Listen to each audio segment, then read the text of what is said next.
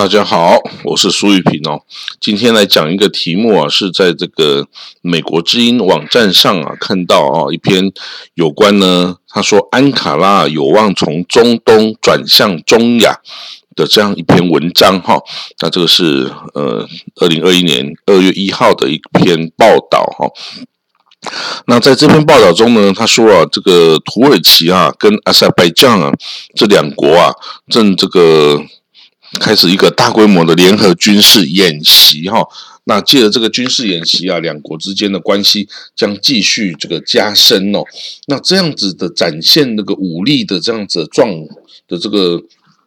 这个展现这样的意志哈，让许多分析家认为啊，安卡拉哈就是土耳其政府哈，可能正处于这个将这个他的外交政策哦，由中东转向来中亚。的这样子一个这个政策重心转换的一个边缘哦，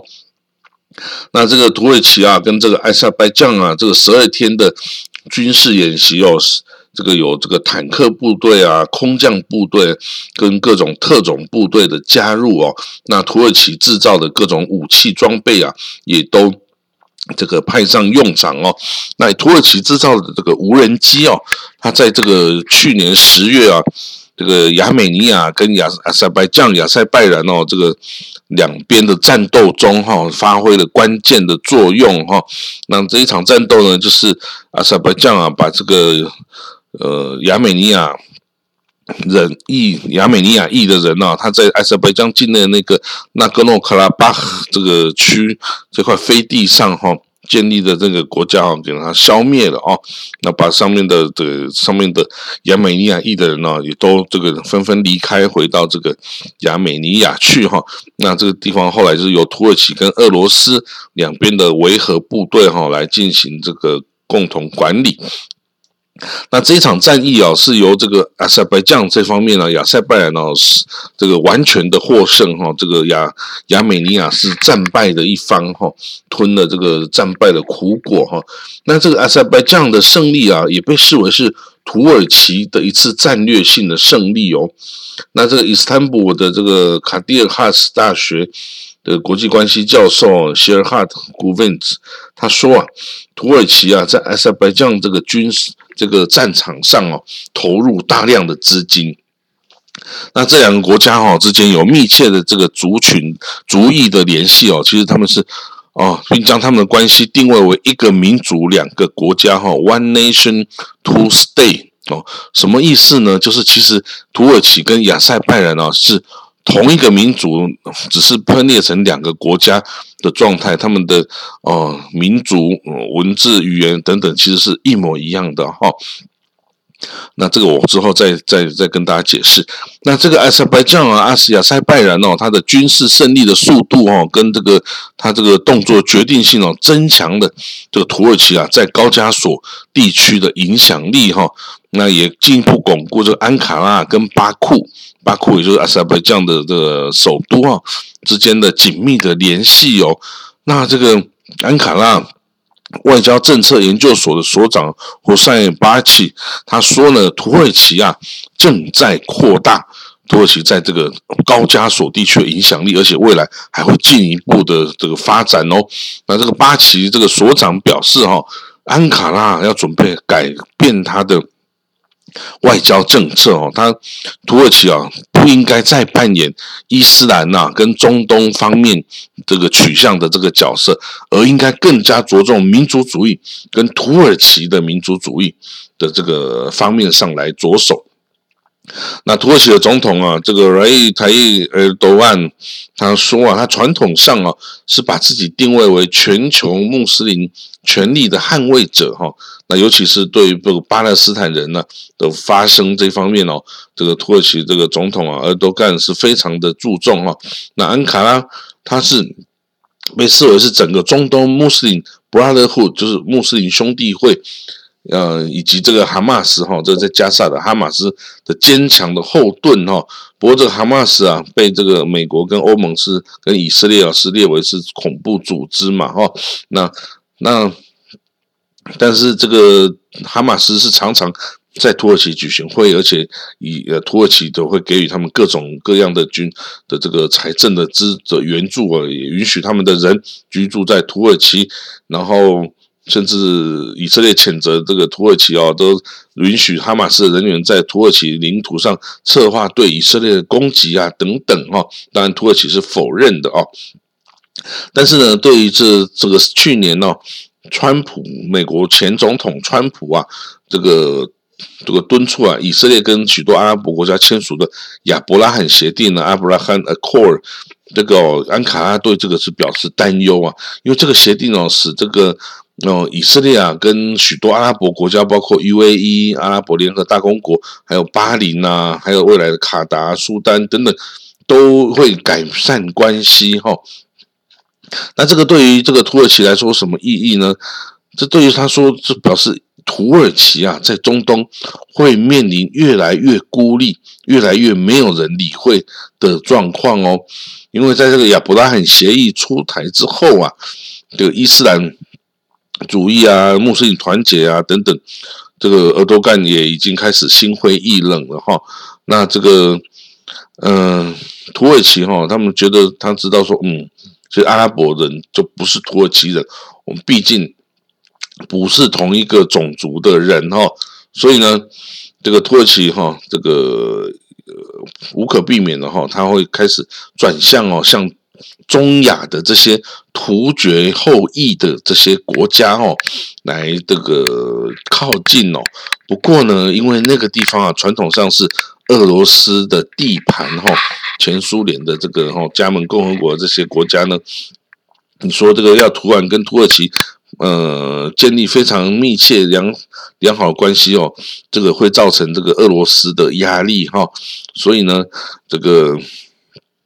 现在哈，这一切对于这个土耳其政府来说还是一个缓慢的转变的一个过程哦。它呃，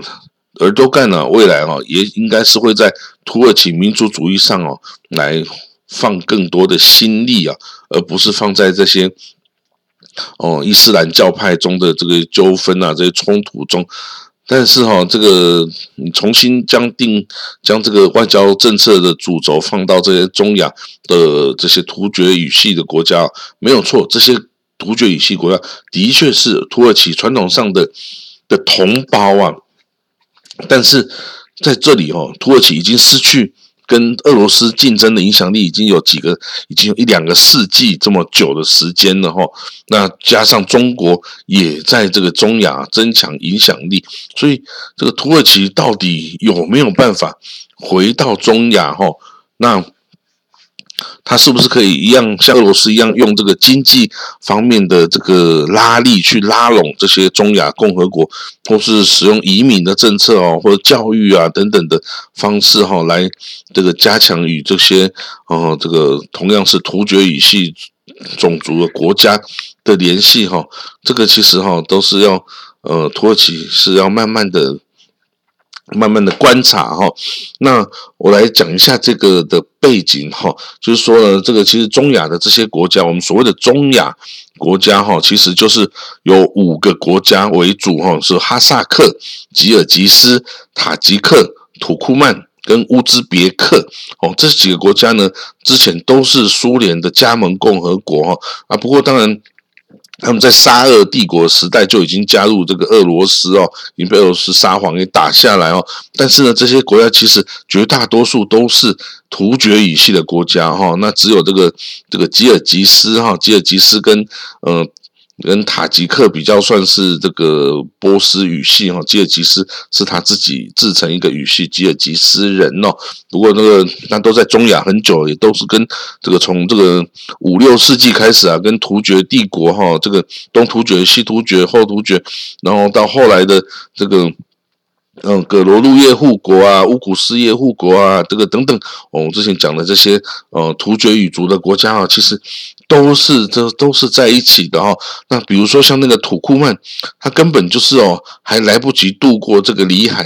的那些的的这些土土耳其人哦。那这个埃塞拜疆呢？埃塞拜疆其实也是跟土耳其族是完全是一模一样的种族的，它只是分布在不同地方，然后后来是被俄罗斯给拿去的这个领土上，所以它才变成另外一个国家埃塞拜疆。不然它跟土耳其。是没有任何区别，它一样是塞尔柱土耳其人，一样是罗姆苏丹国，一样是奥斯曼，一样是奥图曼土耳其帝国的这个统治啊。大家要知道哈，这个俄罗斯人哦，跟土耳其人之间哦，从十七世纪开始哦，曾经有打过十二次的俄土战争，哦，就是十七世纪到二十世纪，俄罗斯哦，包括他以前的沙皇哈。跟这个鄂图曼土耳其帝国，他为了争夺高加索区域啊、巴尔干区域啊、克里米亚、黑海、中亚等等哦，他总共打了十二次战争呢。那这十二次战争代表说，他每一次哦，这断断续续哈，大概每不到不到二十年就会有一次。大规模的战争哦，那这个战争就是哦，由这个俄罗斯跟土耳其以及他们各自加入各方的这个盟国啊人马一起阵营一起来打的这个战争哦。那包括第一次的战争哦，是一六七六年到一六八一年哦，这个打这个罗曼诺夫王朝为争夺第聂伯河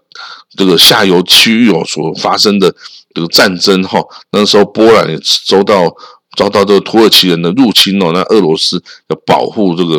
哦波兰。那第二次呢，是一六八六年哈，等于是五年后就又打了这个第二次这个战争哦，他是对这个奥地利哦，对匈牙利这个发动这个奥斯曼哦，奥斯曼。鄂图曼帝国对匈牙利跟奥地利啊这个发动战争哈，然后围困这个维也纳哈，那这个俄罗斯是因为加入这个这个神圣同盟啊，反奥斯曼的神圣同盟，所以在跟鄂土耳其宣战。那第三次鄂土战争是一七一零年打到一七一三年哦，这个是嗯一个叫普鲁特河战役哈，他是这当初的瑞典国王查理十二世。他跟这个哦，俄俄俄罗斯打仗哦，然后战败之后啊，他居然要求这奥斯曼这个鄂图曼的苏丹来协助抗敌哈，那这个是第三次，这等于是个北大北方战争的一个延续哈。那第四次战争是一七三五年到一七三九年，是为了这个呃波兰王位继承和克里米亚人哦不断攻击。这个俄罗斯人而展开的一个战争哦，那时候是俄罗斯要往黑海地方、黑海的这个地区来扩张。那第五次俄土战争是一七六八年到一七七四年哦，那这个是在这个高加索地区所打的哈。这个这场仗打完，高加索跟克里米亚就被俄罗斯掌握了哈。那第六次俄土战争是一七八七年哦，那是在这个。呃，这个等于是德涅斯克河，就是在那个呃今天的摩多瓦，在摩多瓦这个打的一场仗哦，这个这一场仗哦，土耳其一样还是战败哈，那签署了雅西合约哦，割裂了德涅斯特和以东的这个广阔领土哈，都给这个俄罗斯哈，那德涅斯克就是在这个摩多瓦这个地方哈，那这个第七次俄土战争已经上一八零六年哦，这个已经是这个。哦，等于是俄罗斯帝国跟土耳其帝国再次发生战争。哦，那时候已经都都打完了那个拿破仑战争了哈。啊，第八次俄土战争是一八二八年到一八二九年哈。这个是这个俄国啊支持希腊人摆脱土耳其统治的这个。希腊独立战争哦，这个是希腊独立战争。好了，那第九第九次是一八五三年，就是那一次克里米亚战争哦，有没有英法等等萨丁尼亚都加入哦，都加入这个呃要去要打这个克里米亚哦，打克里米亚。等于是打俄罗斯哈，那这个鄂图曼是等于是站在英法这一边的哦，那就南丁格尔啊等等也都出现在这次战争中。那第十次鄂土战争是一八七七年到一八七八年哦，那这个这个战争只有打一年，是比较小哈。那第十一次二土战争呢，就是第一次世界大战那时候啊。那时候的俄罗斯帝国啊，跟这个土耳其也是属于敌对国家哈，因为土耳其是站在这个这个协呃呃同盟国，也就是德方德军这一方面哦，所以他们在他跟这个协约国的这个俄罗斯在高加索地区有有很多战争哈冲突。那第十二次俄土战争是一九一七年哦，等于是这个苏联呃革命哈十月革命之后，这个各个西方国家干涉这个。俄罗斯哈内部的哦，苏联成立的这个战争，所以你看看，在这么多十二次的恶土战争下，俄国跟土耳其根本就是世仇。所以呢，为什么今天哦，这个在这个比如说在叙利亚啦、叙利亚事务上啦，在高加索事务上。好像这个土耳其跟俄罗斯，哎，居然还是蛮友好的感觉。其实这都是以前他们为了一起要共同对抗那个完全失去理性的美国川普政权政府，而而这而有这样子的状况的呀。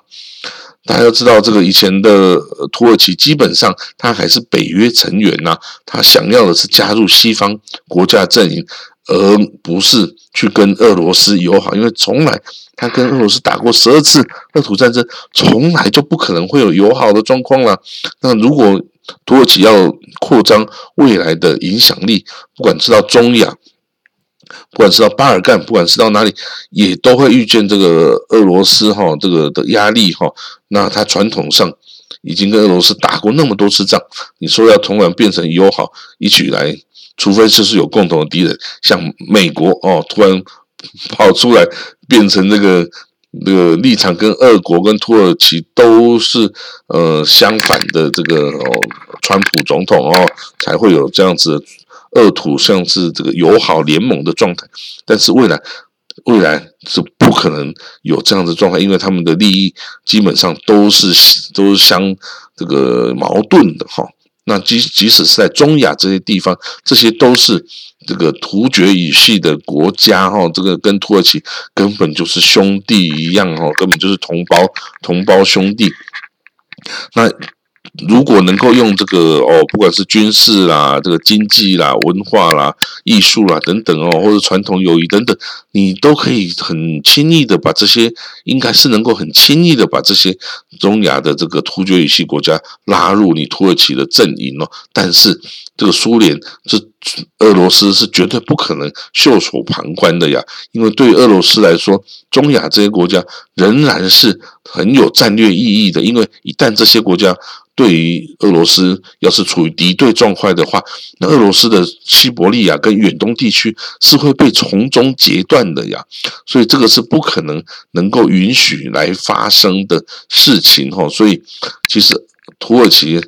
呃，俄罗斯应该都很聪明哦，他们知道自己的局限哦，跟自己可以动作的范围哈，所以我们继续看哦，这个未来土耳其如果他在中亚地区有很多有继续有这个进展的话呢，应该也只是在经济啊、文化方面哦有所进展，在军事方面，比如说军事同盟，像他现在跟这个亚塞拜疆。这个这样子的这个军事友好的同盟的状态哦，应该是不会发生在跟中亚地区的国家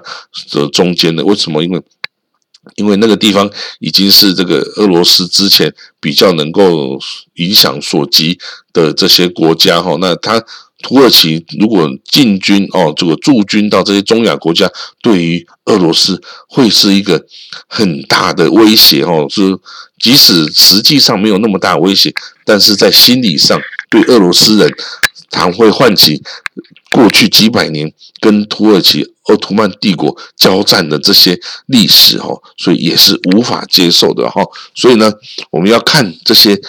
目前的这个情势发展哦，我们可以借重一些过去历史发生过的事情，嗯，我们可以大概是猜测。哦，去预测说，哦，也许这个方向会是比较偏向哦这样子的来发展。哦，好，那这个就是我对这个哦这篇报道哈，这个土耳其会向转向到中亚来取代他在中东的角色这方面的所做的这个评论哦。那就谢谢各位的收听喽，那我们下次再见。拜拜。